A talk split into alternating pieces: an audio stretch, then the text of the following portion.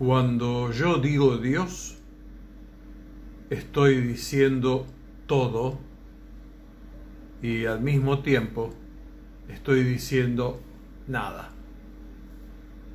Digo universo infinito y Big Bang y agujero negro tragando una galaxia. Digo luz y sombra, vida y muerte el resplandor más fuerte, la oscuridad más cerrada. Digo el desierto más grande que imagines y al mismo tiempo la mayor fuente de agua. Digo todo lo que existe y lo que no. Y por si no fuera clara mi palabra, digo creador, pero no digo nunca deificación de una cosa creada. Este humilde poema es de un humilde servidor, donde defino de alguna manera mi idea sobre Dios. En el video anterior a este hablé sobre este, las religiones en general y todo eso, cómo se llegó a este estado actual de, de las religiones, cómo fue que se originó, ¿no es cierto? Bien, en esta oportunidad, en este nuevo video, en esta segunda parte, lo que te voy a comentar es cuál es mi idea de Dios, así que va a ser bastante breve y por el mismo motivo de que solo te voy a hablar de cuál es mi idea de Dios, va a ser poco importante. Pero no importa, porque la idea de esto es darte a conocer lo que me parece y bueno, abrir de alguna forma un debate, un espacio para pensar individualmente o quizá colectivamente si querés dejar un comentario y demás. Pero en definitiva pensar, eh, ver qué piensa el otro y desde dentro y dentro de un marco de respeto, tratar de sacar alguna conclusión sobre un tema determinado, en este caso sobre Dios.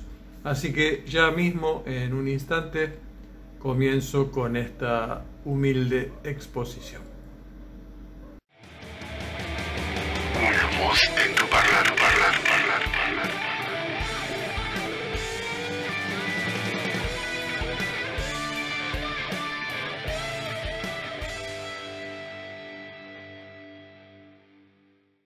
Hola, ¿qué tal?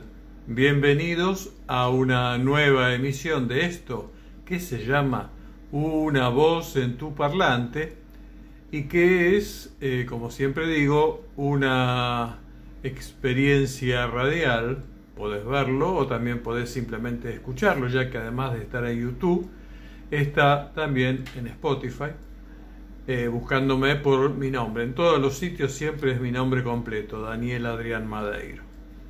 Y mm, es también, aparte de una experiencia radial, una mirada a la vida, muy por sobre todas las cosas, una mirada a la vida porque la idea es como te dije al principio, pensar, evaluar, eh, dedicarse a, a poner en duda ciertas cosas, a plantear por qué esto o por qué aquello.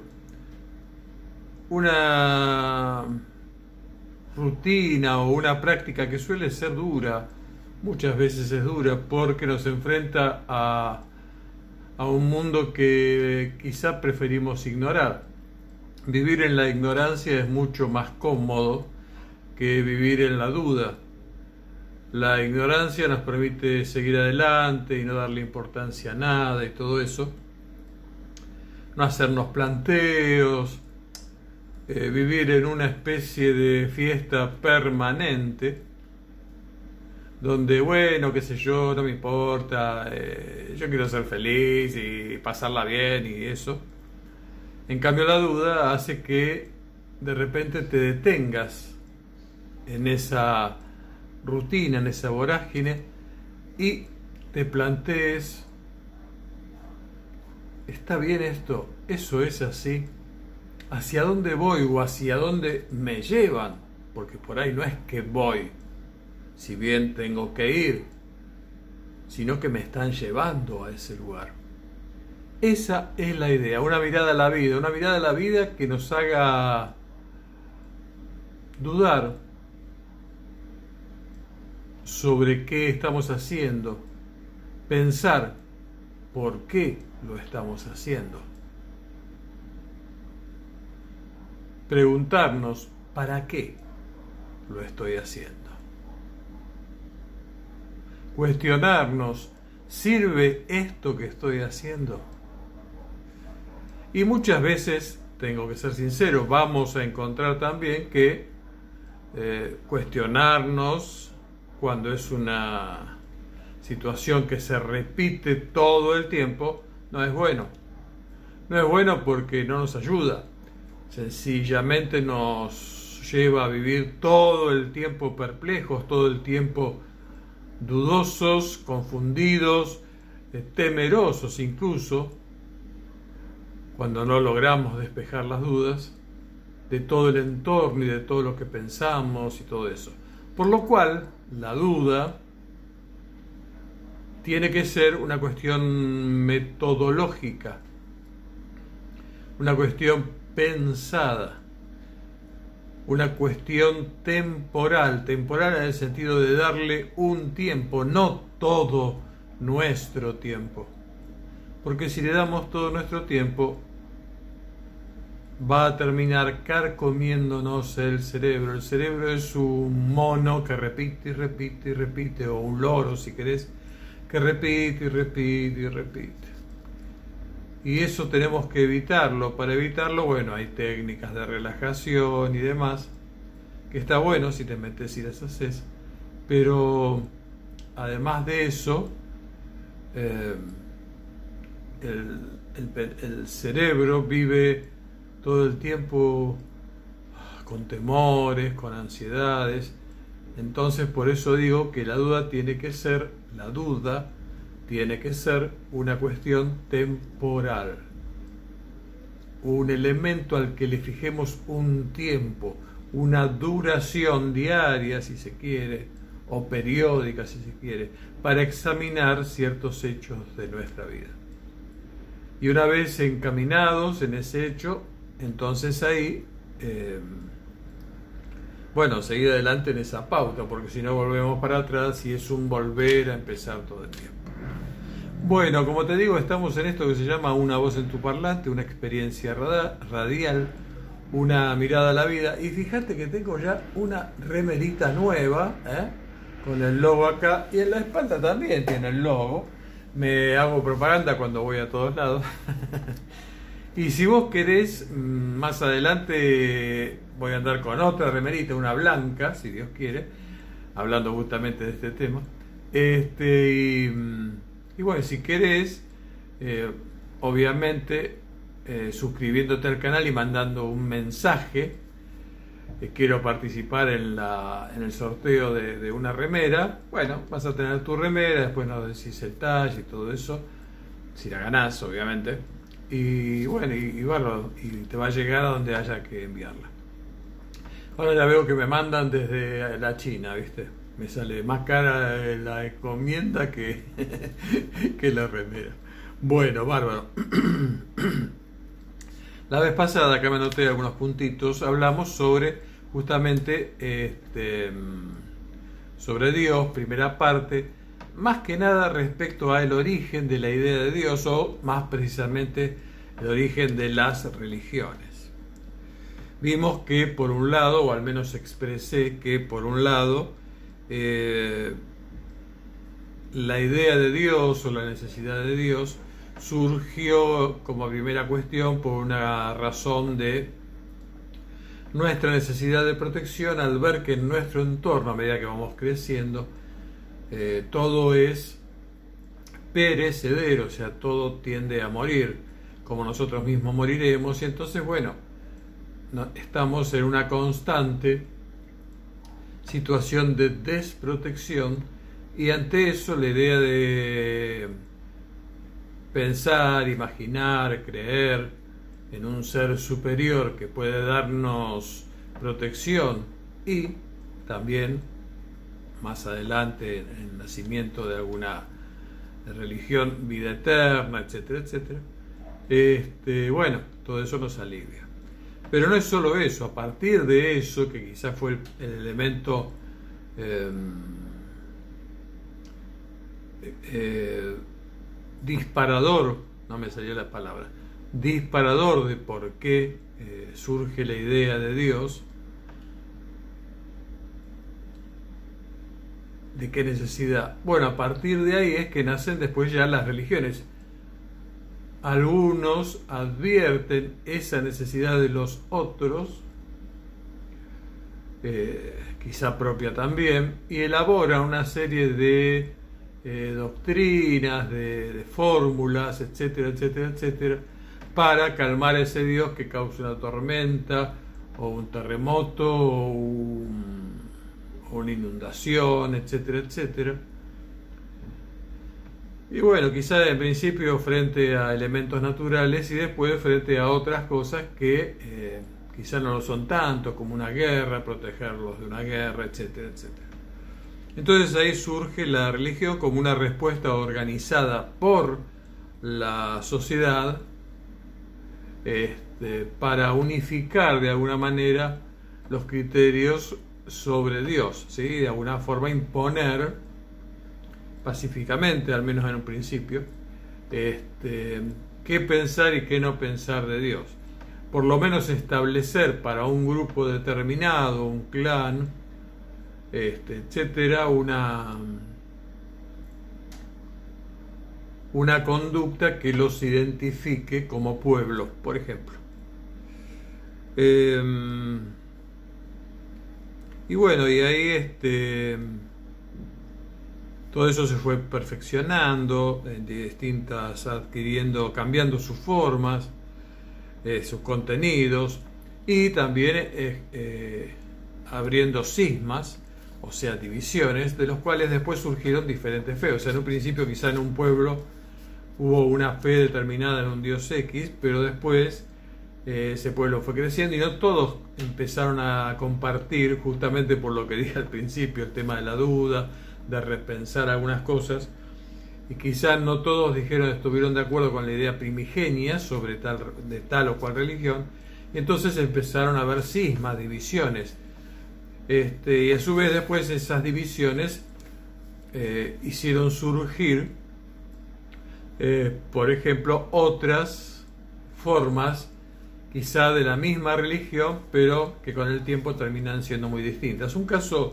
bastante, mm, eh, ¿cómo podría decir?, significativo o representativo de esto, a mi juicio, es el caso del budismo. El budismo en realidad es un desprendimiento del hinduismo, de los brahmanes y del brahmanismo, si querés.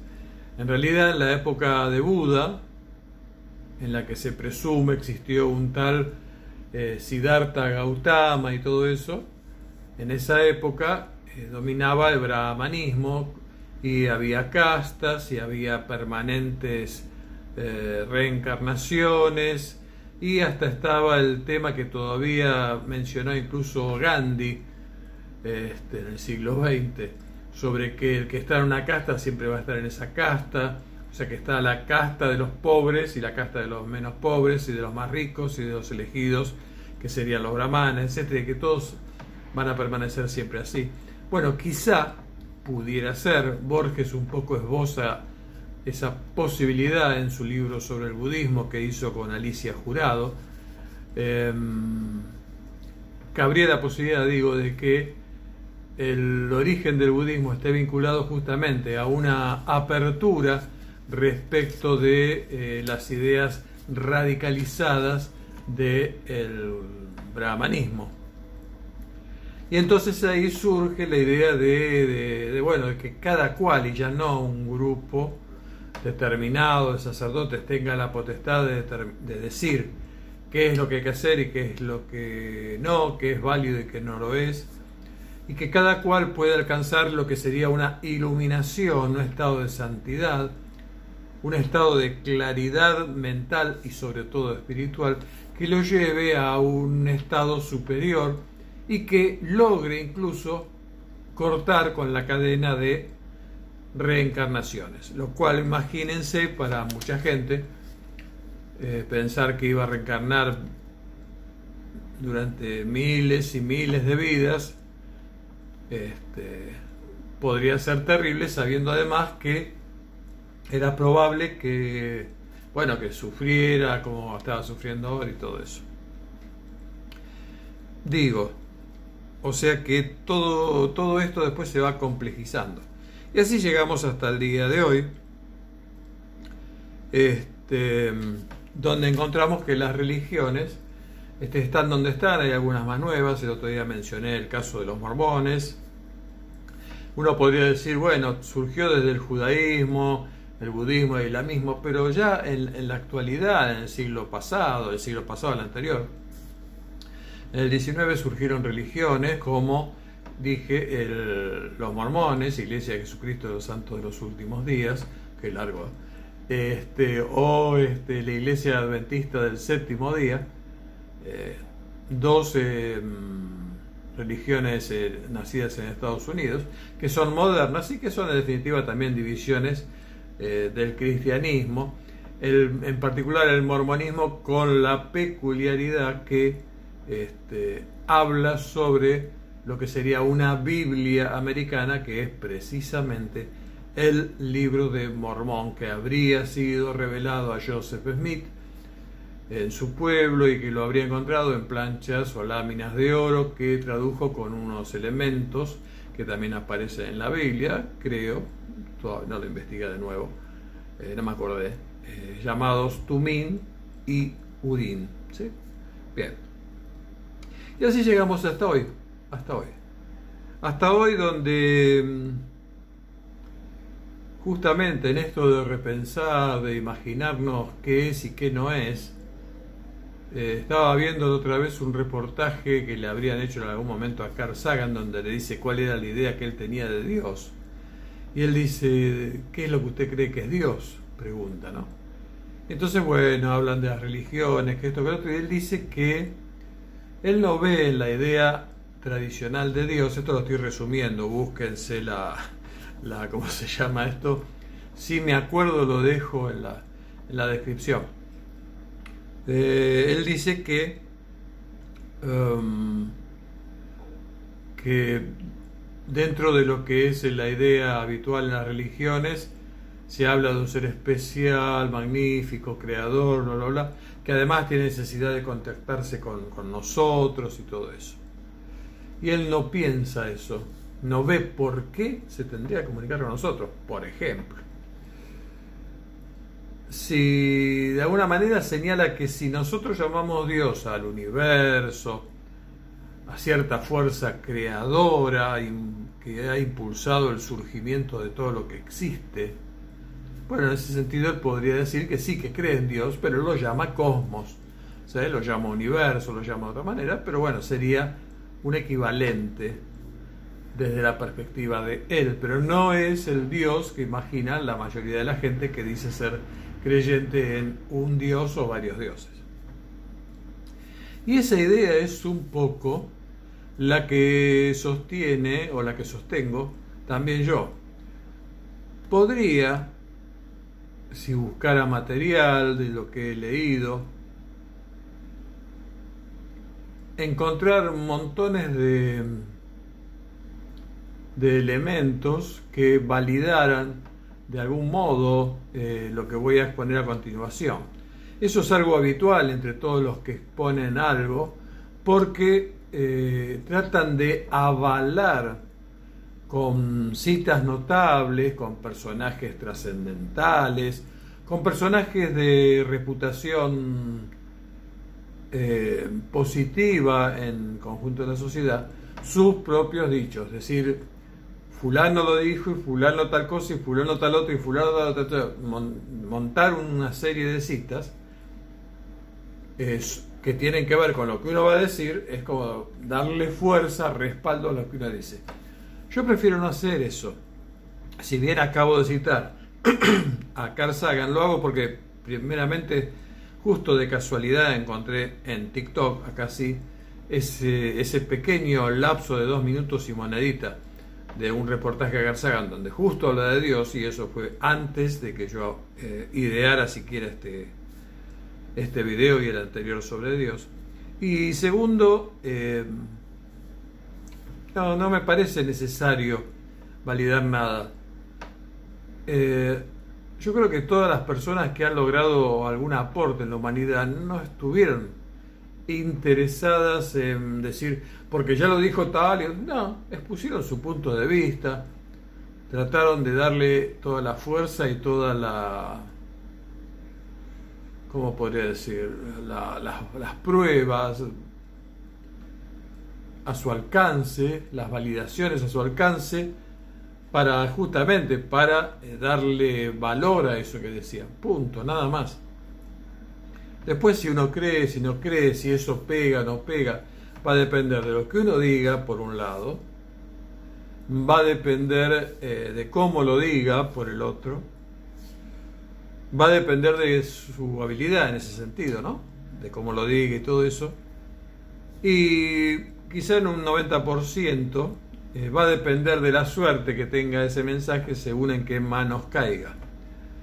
Alguna vez escribí algo que se llama el mensaje que ustedes pueden encontrar en la red, el-medio mensaje.blogspot.com, que es un pequeño ensayo para buscar alguna forma simplista seguramente de iniciar cambios en, el comportamiento mundial y tratar de mejorar algo la Tierra. Oportunamente alguien en España lo leyó y empezó a, difundirlo un poco. Y bueno, después no se supo nada más de él. Lo último que supe de esa persona fue que logró eh, hacer aparecer en la revista Ítaca, una revista intelectual de alguna manera, que tengo una copia eh, sobre literatura y pensamiento. En esa revista logró poner un, relato mío sobre eh, Jorge Luis Borges. Y después respecto del mensaje, él quería hacer algunas cosas, me escribió algunos planes que tenía, me pidió que le escribiese una intro, un prólogo para un libro de él sobre la comunicación y la política, lo hice, le encantó. Pero bueno, nunca apareció ese escrito de él después. Y después él nunca más apareció, entonces nunca supe más qué le pasó, si se murió, si no se murió.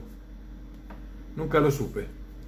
Y en la única correspondencia que recibí de él, no me puso, quizá inteligentemente, premeditadamente, el remitente. Así que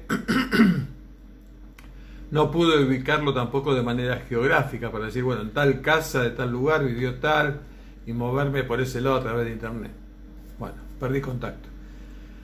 Quizá de haber existido este contacto allí, eh, pudiera haber trascendido esto que digo, el mensaje, ¿no? Pero no, no trascendió. Y no se dio otra oportunidad. en otro momento también escribí algo sobre la Biblia, más específicamente sobre el Nuevo Testamento, más específicamente sobre el Mesías. Es un trabajo, un ensayo también que se llama... Eh, Así dice Yahvé, lo que la Biblia dice sobre el Mesías, un trabajo que me, me, brindó múltiples insultos, porque bueno, el trabajo consiste en ver si las profecías bíblicas, Antiguo Testamento, se cumplen o no se cumplen en Jesús. Y como la conclusión es que no, este, obviamente, eh, y por lo tanto Jesús no sería el Mesías, entonces bueno, obviamente que todos los que son cristianos lo, vieron mal. Eh, siendo que yo también soy cristiano, hoy soy cristiano desde lo ideológico, no desde lo religioso, pero siempre nunca renuncié al cristianismo como una forma filosófica de dar amor y paz y ocuparse de los pobres y todo eso. Bueno, y bueno, en esa oportunidad también me acuerdo que alguien de Venezuela, no me pregunte el nombre porque no me lo acuerdo, del otro sí me acuerdo, pero no, no, quise dar nada más. Alguien de Venezuela que me dijo que pertenecía a, ¿cómo se llama?, un grupo masónico, no sé cuál, tampoco me acuerdo. Este, bueno, me felicitó por eso y me dijo que quería, me llamaba hermano y espero que algún día usted pueda formar parte de esta logia. En principio nos quedamos con este material suyo, bla, bla, bla. Bueno, después nunca más pasó nada. Esto viene a cuento de que estoy diciendo que a veces todo lo que uno diga y cómo lo diga y de qué se trate, etcétera, etcétera, tiene que ver con cómo lo diga y todo eso, pero también tiene que ver la suerte que tengas. Como siempre señalo, a veces uno puede hacer una canción y esa canción este, tener muchos me gusta y todo eso, y sin embargo no trasciende. Vos podés escuchar, quizá en Spotify, quizá en YouTube, muchos grupos de rock, por ejemplo, a mí me gusta escucharlos nuevos, o si te pones en Facebook, que es donde más hay grupos de rock, sobre todo de rock pesado y metálico, para el que le guste eso, a mí no es lo que más me gusta del rock, me gusta más el rock común o rock pop, si se quiere. Te decía, bueno, uno puede escuchar montones de grupos de música, en definitiva, ya sea rock, pop o lo que fuere, nuevos, y vas a ver que muchos no trascienden. Vas a ver que hay cientos y cientos de miles de grupos y solo dos o tres o diez o veinte llegan a alguna notoriedad. Incluso hoy, como ya no hay eh, discos, ni CD, ni todo eso, la notoriedad se va a dar solamente por las vistas que tengan en, YouTube, pudiendo vender publicidad por ese medio, o en Spotify supongo que será igual y también por los recitales que puedan hacer en algún lugar. Pero todo es suerte. ¿Quién es el, que, el músico que llega a, al top ten, digamos? El que tiene suerte, no es el mejor, no, no crean eso. Es más, están siempre, por ejemplo, los músicos y los artistas, los artistas en general, sujetos un poco a la, a la presencia de eh, artistas legendarios, que ya son muchos de ellos personas grandes, que todavía siguen y siguen y siguen, y las discográficas siguen con ellos, o los representantes siguen con ellos, porque es una fuente de dinero segura. ¿Para qué una persona que representa a alguien va a invertir en algo nuevo que pudiera fracasar si todavía tiene eso viejo que sigue dando rentabilidad? Es razonable, puede que no esté bien, sería bueno decir, bueno, demos un paso al costado, este, quédate en las nuevas generaciones. Digamos que en Argentina, si Gardel hoy, no sé qué edad tendría, pero si Gardel siguiera vivo por ahí, seguiría, hubiera seguido sacando discos, cassette, lo que fuera, hasta que le diera la voz, y eso hubiera dejado sin espacio a otros eh, músicos dedicados al mismo género. Es una cuestión eh, económica en el fondo. Bueno, como te decía entonces, este, llegar con un mensaje o no tiene que ver con cómo lo digas y también con la suerte y todo eso. Y eso se da en varios rubros. Y ahora, seguidamente, te voy a decir, después de un breve espacio, porque como te dije la vez pasada, a la media hora se corta esto acá en el celular y sigo con esto de ¿qué sería Dios para mí? Una voz en tu parlante. Bien, como te dije la vez pasada, decir qué es, qué es Dios, qué no es Dios, es algo complejo y es algo que cada cual tendrá su propia idea. Desde luego, como expliqué también la vez pasada y quiero reiterar, esto no es un video intentando eh, promover una nueva fe, menos que menos intentando llevar agua para mi redil por alguna nueva confesión o círculo o secta o filosofía de vida que pretendo implementar y transformarme de esa manera en líder de esa de esa comunidad o de esa serie de personas que, que, que les parezca bueno lo que vaya a decir. No, para nada. Así que pueden quedarse tranquilos porque no persigo eso. Es más, me encanta que cada cual, si no le parece que lo que estoy diciendo es correcto, y si le parece que lo correcto es lo que está viendo y pensando ella, esa persona, bueno, que siga con lo mismo. Lo importante es hacerlo convencido y lo importante, más importante aún me parece, es que eh, se respeten las opiniones contrarias. O sea, que cada cual siga pensando lo que le parece correcto que tiene que pensar, pero siempre sin desmerecer lo que el otro piensa y sin eh, agredir al otro porque piensa distinto, porque piensa incluso opuesto a mí. No está bien eso, no hace falta. Si hay respeto de las dos partes, ¿para qué? ¿De qué sirve imponer algo? Solo sirve para causar dolor y eso no sirve para nada. Entonces, bueno, mejor respetarse y demás.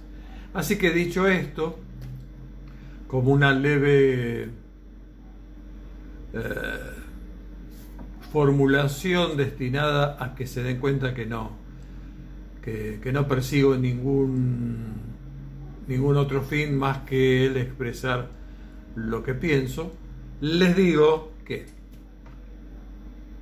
como señalé la vez pasada, Dios me resulta extraño y es raro que a la mayoría de la gente no se detenga en pensar esto. De hecho, es raro, digo yo, y sin embargo yo no es que lo pienso desde el primer día. No. Tardé años y años en, en pensar así. Pero digo, es extraño que los seres humanos no nos demos cuenta a la larga o a la corta. Que por qué Dios se va a comunicar con uno de nosotros o con un grupo de nosotros. ¿Por qué?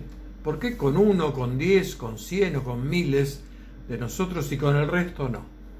¿Por qué Dios necesitaría a esos cientos, pongamos, de intermediarios para hablarnos a todos los millones que somos? Si Dios es, como suponen las religiones, un ser medio humanoide, en cuanto a que como un ser que eh, piensa y se comunica y habla y hace escribir y todo eso, si Dios fuera efectivamente eso, ¿por qué lo haría con unos y no con todos a la vez? Si Dios es todopoderoso, como suponen todos, y tiene necesidad de contactarse con nosotros, que sería lo, fundamental en este caso, ¿por qué no lo hace o no lo hizo ya? Han pasado miles y miles de años, ¿por qué no lo hizo de manera instantánea, al mismo tiempo, en todos los lugares? Como dije la vez pasada, a cada cual en su idioma, que nos aparezca a todos un librito, una imagen, lo que fuera, que nos haga ver lo que piensa, lo que dice, qué debemos hacer, cómo debemos comportarnos, cuál es nuestra obligación para salvar a la humanidad y cómo hacer que en conjunto arreglemos todo y vivamos felices. No pasó eso. Y sin embargo pudiera haberlo hecho. Si Dios es eso que dicen que es, ese todopoderoso que dicen que es, que se quiere conectar con nosotros, yo no niego que sea todopoderoso, pero si dicen que es además de eso, el que se quiere conectar con nosotros, hablarnos a nosotros, decirnos a nosotros qué tenemos que hacer y cómo, ¿por qué elige a pocos? Para un mensaje que es para todos. Sería muy extraño, sería muy discriminatorio. Y Dios, si es bueno, si es bondadoso, no sería discriminatorio no discriminaría entre mujeres y hombres, niñas y niños, vos y yo, de ninguna manera. Quizá pudiera decir, este es una basura, y ahí pudiera separarlo, este no tiene remedio, porque siendo Dios pudiera saber perfectamente que no tiene remedio, y lo separa. Pero todo el resto, para mi punto de vista, es imposible que el Dios del que se habla en casi todas las religiones, o los dioses en los que se habla en casi todas las religiones, tengan esa necesidad de contactarnos a todos, pero que elijan o elija a unos pocos. No tiene ningún sentido. No tiene ningún sentido porque además lleva un trabajo de años y años y décadas y siglos. Llegar a todos lados y así todo no se llega a todos lados. Es más, se ayuda a la disgregación porque justamente va una persona, dos, cien, con un mensaje llega a un lugar, se establece ese mensaje, pero ahora que está establecido, como Dios no tiene ya nada que ver, porque Él lo dio para que lo dieran, ahora los otros que lo reciben, una parte creen eso y otro creen otra cosa, y así, entonces es todo un bolonqui, digamos así, un verdadero lío, un, un verdadero berenjenal, un verdadero campo de discordia, en vez de ser lo que se supone que viene a ser el mensaje de Dios. Entonces, eso me parece una evidencia clarísima de que Dios no escribió ni mandó a escribir nada a nadie. Lo repito, todo eso que acabo de decir me parece una evidencia total de que Dios no ha enviado ni enviará a nadie a escribir ni un solo libro ni una sola palabra. Nadie puede representar a Dios nadie. O todos estamos conectados con Dios desde el punto de vista de lo que se cree que es Dios, o nadie lo está. Entonces que quede claro, repito, desde mi punto de vista, teniendo presente que Dios quiere la salvación de la humanidad según las religiones, y el amor y la paz y todo eso, es imposible que le dé potestad a unos pocos para establecer diversas religiones incluso, porque ¿cuál sería la verdadera? A ver, díganme. Dios hasta generaría discordia al hacer eso. O de hecho la estaría generando al hacer eso. Alguno de esos no es Dios o ninguno es Dios. ¿Se entiende a dónde voy?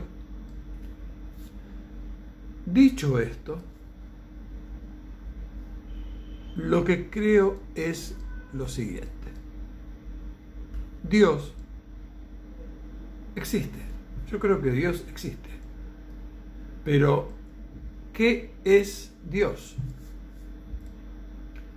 Dios es tal cual señalan muchas filosofías, más bien este, no religiones estoy hablando, sino más este, fuentes filosóficas, de alguna manera líneas eh, escuelas de pensamiento, digamos así, Dios es una inteligencia que está en todo lo que existe. Yo creo que Dios es todo. No hay cosa que uno no vea que no sea de alguna forma una manifestación de Dios. Y en este momento por ahí ustedes ven que miro para allá y miro para allá porque yo estoy frente a una ventana, porque para mí es la mejor luz para los videos esto. Antes ponía la lamparita, que esto que el otro, y me di cuenta con el celular, tener la luz natural de la tarde, del mediodía eh, o de la mañana, cualquier luz del día, es fabulosa e irreemplazable. Entonces estoy frente a la ventana, estoy mirando el cielo. Y todo eso es Dios. Pero además, atrás de este cielo que yo veo, atrás de ese cielo que vos ves, hay más. Hay más cielo, hay universo, hay toda una inmensidad interminable de espacio oscuro, donde se observan estrellas, planetas, galaxias, lo que llamamos universo, sí. Y todo eso, todo eso también es Dios. Y nosotros estamos dentro de todo eso. Y además, según manifiestan algunos, algunas nuevas teorías científicas, existirían existiría la posibilidad de que haya multiversos, o sea que no solo hay un universo, sino que hay muchos universos. Y hasta pudiera haber copias de este mismo universo en el que estamos nosotros.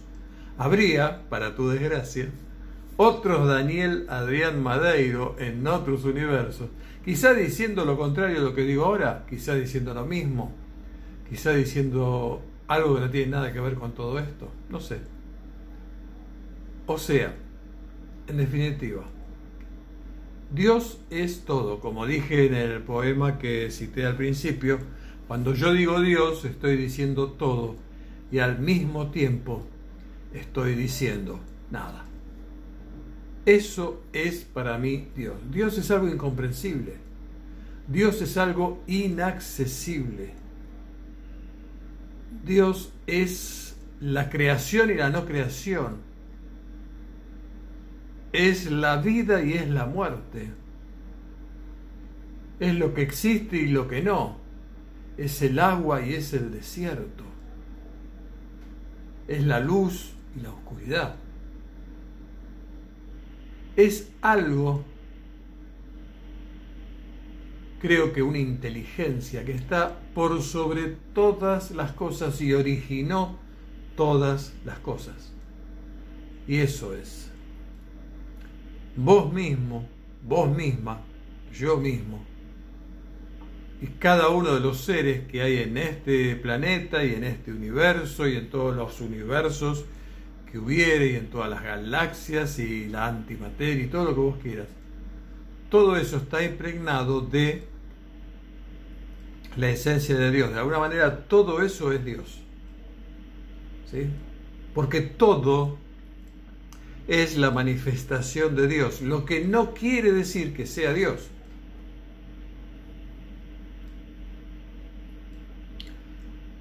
Todo está formado por quarks, átomos, etcétera, etcétera, etcétera, por partículas infinitamente pequeñas que no vemos. Y nos parece mentira, pero nosotros no somos un átomo.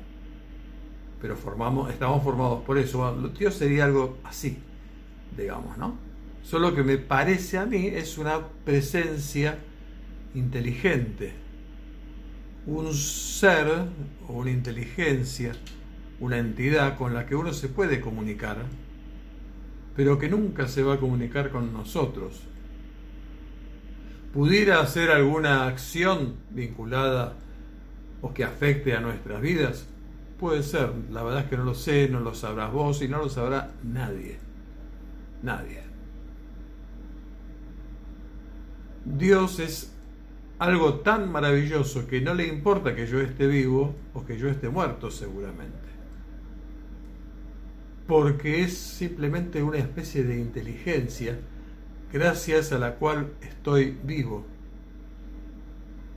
Y que quizá, quizá, por alguna razón que desconociera y sin ninguna prueba de ello, pudiera hacer que la parte energética mía siga viviendo en otro plano diferente. No lo sé, no lo sé. Pero lo que sí sé es que, aunque no sepa qué pasará conmigo, con vos o con los seres que quiero, en definitiva, con los seres que amo, lo cierto es que Dios para mí es eso, solo eso. Solo y nada más y nada menos que eso, una fuente inagotable de energía. ¿Lo podés llamar el Big Bang? Sí, pero no, no, es más que eso. Es lo que estaba antes. Es algo incomprensible, es súper incomprensible. Dios es la creación y la no creación, es sí y no. Es todo, es todo. Es muy, muy difícil explicarte. Yo te puedo explicar en palabras lo que creo que es Dios porque no puedo. Puedo como imaginármelo de alguna manera al ver todo el universo y todos los universos y pensarlo y planteármelo y todo eso es monstruoso. Sí, escuchaste bien, monstruoso. Pero monstruoso no en un sentido perverso, sino en un sentido de que te estalla la cabeza si te pones a pensar que Dios es eso. Y que todo lo que vemos es Dios. De alguna manera, sin que sea precisamente Dios, sino componentes de Dios. Dios está en todas las cosas, está en mí, está en vos, está en cada átomo, en cada cuarzo, en todo. Pero cada una de esas cosas no es Dios. Es complicado, ¿no? Es muy loco. Pero bueno, esa es la idea a la cual llegué a, los, a lo largo de varios años de locura, de duda, de planteos y todo eso. Y me parece maravilloso porque entonces ya hay algo que alcanzo a vislumbrar y que me parece fundamental no solo para mí, sino para todos, aunque entendería si todos no lo comparten, que es que cualquier cosa que deba pasar en este plano de la vida en el que estoy, cualquier cosa que deba pasar en, en mi ámbito, de influencia en mi entorno, en este planeta, tiene que depender de mí, de vos, de cada uno de nosotros. Hace ver que lo más importante es la transformación mía. Lo primero que debo transformar es yo. Cuando yo me transformo, cuando yo dejo el ego, aunque esté usando la palabra yo, no tiene nada que ver. Cuando yo abandono el ego, entonces empieza a verse las cosas de otra manera. No deja de verse lo bueno y lo malo, lo regular. No, no, no, no. Nadie se confunda. No empiezo a ser un iluminado. No, no, no, porque eso implicaría que hay seres superiores empiezo a ser un ser que busca cambiar su entorno, comenzando por el único entorno que conoce más o menos, muy poco diría, que es uno mismo. Esa idea de Dios que tengo me obliga a no poner en sus manos eso, mi vida, sino a ponerlas en la mía a ponerla en la mía. Mi vida está en mis manos. Después yo puedo pedir ayuda a Dios, suplicar y hacer un montón de cosas que tienen que ver con mi necesidad espiritual. Pero eso no tiene que ver con Dios. Tiene que ver con lo que yo necesito, con mi debilidad, con mis pequeñeces. Y voy a ese lugar porque eso me refuerza. Un rezo me refuerza. ¿sí? Una meditación me refuerza. Pero eso no significa que es algo que Dios necesite, ni que Él va a escuchar, ni que Él vaya a actuar. Todo lo que se trate sobre mí, a partir de esta idea de que Dios es una fuerza, una inteligencia que está en todos lados. Y es todo, y todo lo que es es por eso, pone la vida en las manos de cada cual. Y me parece, sería bueno que también nos llevara a pensar en nuestra obligación de mejorar la vida en cuanto nos sea posible. Bien, no sé si todo esto que te dije se entendió. Eh, no sé si es tan fácil hacer entender esto. No sé incluso con humildad si, si yo realmente tengo tanta claridad, que creo que no la tengo, como para explicarlo más profundamente o más sencillamente. Pero bueno, quería comentártelo. Te dejo esto era todo lo que yo tenía para decirte el día de hoy. Como siempre te invito a suscribirte al canal, acordate en todas las redes sociales, Daniel Adrián Madeiro, en YouTube, en Facebook, en Instagram, en Twitter, este, me buscas así y también en Spotify. Nada más que esto. Como siempre te digo, cuídate, cuida a tus seres amados y que Dios te bendiga. Chao.